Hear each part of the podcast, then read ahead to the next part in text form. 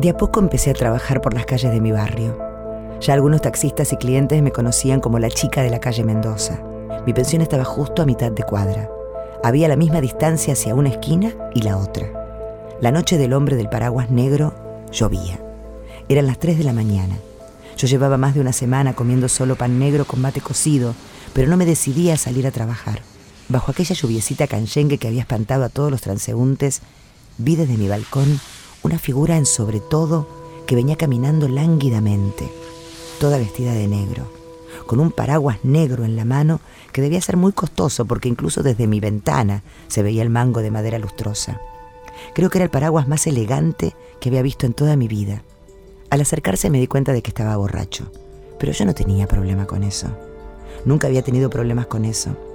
El alcoholismo de los clientes es tan frecuente y yo ya estaba curtida por el alcoholismo de mi padre. Había algunas que no querían trabajar con borrachos, no podían resistir esa violencia que despierta el alcohol en los hombres. A eso había que sumarle que los borrachos no tienen buenas erecciones y era un problema el tiempo que les llevaba hacerlos acabar. Pero el hombre de paraguas negro era tan guapo que no me importó que estuviera borracho. Cuando uno está cansada de darle amor a la fealdad, toparse con un cliente de sonrisa de marfil que te dice lo linda que estás bajo la lluvia en tu balcón y tiene el buen tino de no hacer cursi y referencias a Julieta esperando a Romeo, es todo un golpe de suerte. El precio del amor era 30 pesos, sin límite de tiempo. Al hombre del paraguas negro le pareció bien, así que entró y se desnudó. Era pálido y flaco, un lagarto albino muy educado el borracho por lo general hace el ridículo intentando todas esas cabriolas que hacen para parecer educados, pero él no. Hicimos lo que pudimos con lo poco que había y luego dejé que se quedara a dormir. No está bien dormir con un cliente. A muchas les había pasado despertarse después y encontrar que les habían vaciado la casa. Otras menos afortunadas nunca se despertaron. Su cadáver fue noticia anónima, como esos sapos aplastados en la ruta. Pero yo estaba muy cansada y me dormí a su lado en aquella cama que tenía desde los 10 años y que lastimaba como morderse la lengua cuando debía usarla profesionalmente. Me despertaron sus ruidos. El borracho estaba vomitando a un costado de la cama, sobre mi vestido y mis zapatos. Me incorporé y quise sobarle la espalda para ayudarlo o confortarlo, pero él me empujó y siguió vomitando un poco más. Entre las arcadas murmuraba, perdóname, perdóname, perdóname, perdóname, pero estaba tan borracho que apenas podía vocalizar. Cuando terminó de vomitar se enderezó como pudo.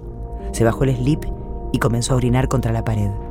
No le importaba o no se daba cuenta de que estaba salpicando la cama. Solo murmuraba, rojo de vergüenza, perdóname, perdóname, perdóname.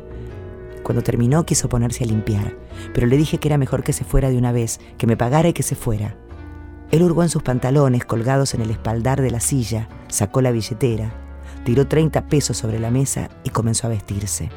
Siempre me ha gustado cómo se visten los borrachos, la falta de lógica, los raros momentos de súbito equilibrio. Cuando por fin terminó de cerrarse el pantalón, volvió a hurgar en su billetera mientras yo seguía mirándolo, desnuda, en un rincón de la cama, tratando de no pensar en mi vestido y mis zapatos vomitados, y de pronto dijo, me faltan 100 pesos.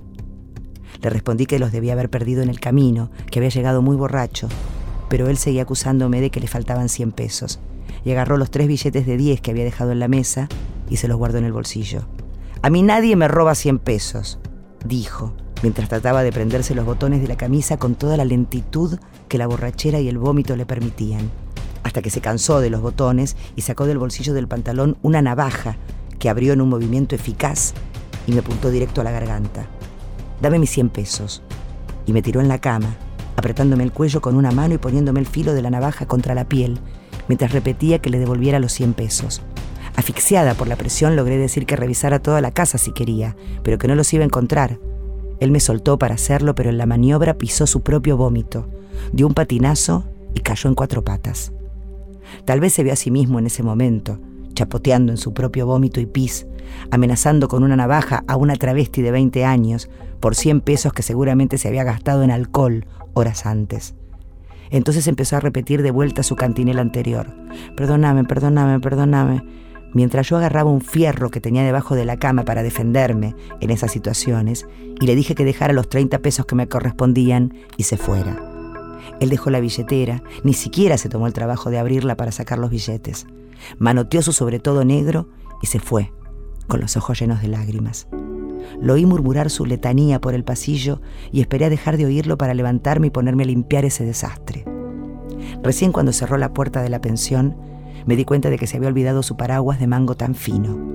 Lo usé durante años, hasta que lo perdí no me acuerdo cómo. La gente siempre me decía que era un paraguas muy distinguido y valioso, y yo pensaba lo mismo.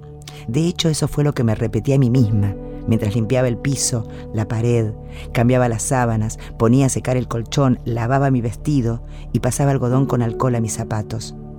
Cuando me desperté, pasado el mediodía, invité a unas amigas a merendar con aquellos 30 pesos, y todas coincidieron en que estuvo bien gastar la plata de ese modo, mientras se turnaban para admirar mi nuevo paraguas. Camila Sosa Villada, Las Malas, en libros de cuarentena.